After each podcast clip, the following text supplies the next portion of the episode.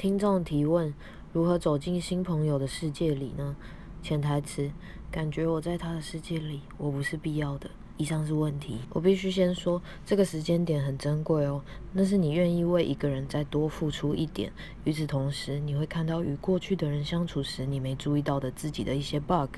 你会愿意为了新朋友而修正。